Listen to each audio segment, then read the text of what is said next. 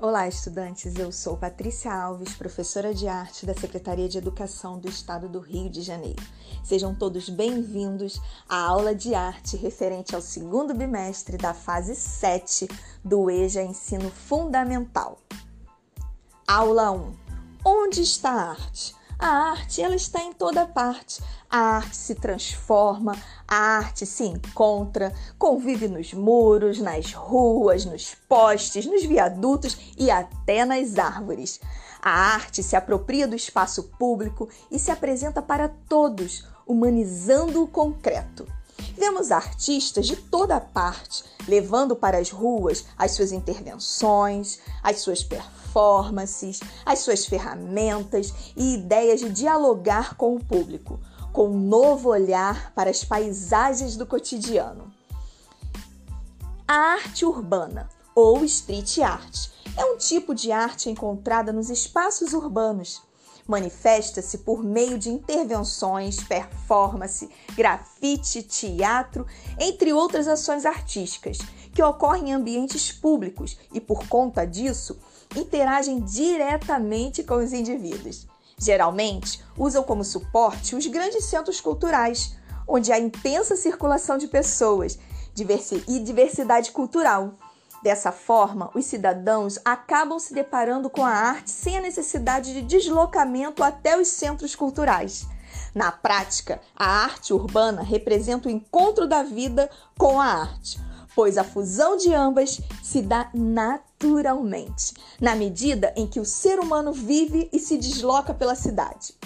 Um dos mais famosos grafiteiros, hoje artista renomado, é Jean Michael Basquiat que no fim da década de 70 despertou o interesse da mídia de Nova York, ao escrever discursos poéticos em muros de prédios desertos de Manhattan.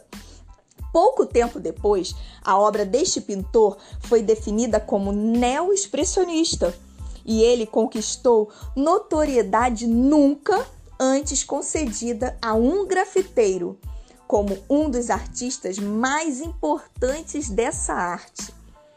Basquiat nasceu no Brooklyn, em uma família de classe média, e não na pobreza como muitos pensam.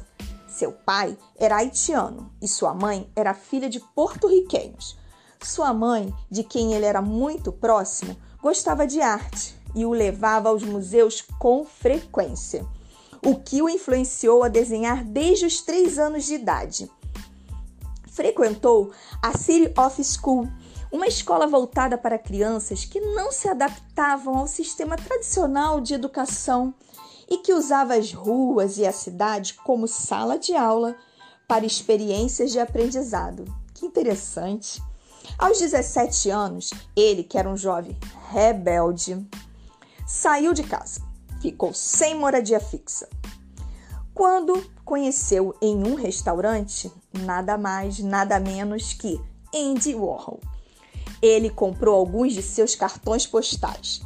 Este ocupou o lugar da figura paterna na vida de Basquiat e de grande conselheiro. Em algumas exposições é possível conhecer obras feitas a quatro mãos pela dupla. Basquiat trabalhava em múltiplas telas ao mesmo tempo. Era capaz de pintar 20 delas em três semanas. Um gênio. Ele fazia isso enquanto lia livros, assistia TV, ouvia música, tudo ao mesmo tempo. Quando chegava a uma cidade para abrir uma exposição, por exemplo, em Roma ou em Los Angeles, ele produzia as obras lá mesmo, nunca as levava de Nova York com ele. Esse nova-iorquino que morreu aos 27 anos, que é uma pena, em 12 de agosto de 1988. Era um gênio da arte de rua. Quero te lançar um desafio. Que tal você criar um personagem inspirado nas obras de Jean-Michel Basquiat? Pesquise na internet, veja como ele compunha suas obras de arte. Trabalhe com colagem, de papéis coloridos ou revista, uso de encarte, baseada nas obras desse gênio. E monte um personagem. Aceita o desafio? Eu vou ficando por aqui. Encerro esse podcast. Até o nosso próximo encontro. Um grande abraço!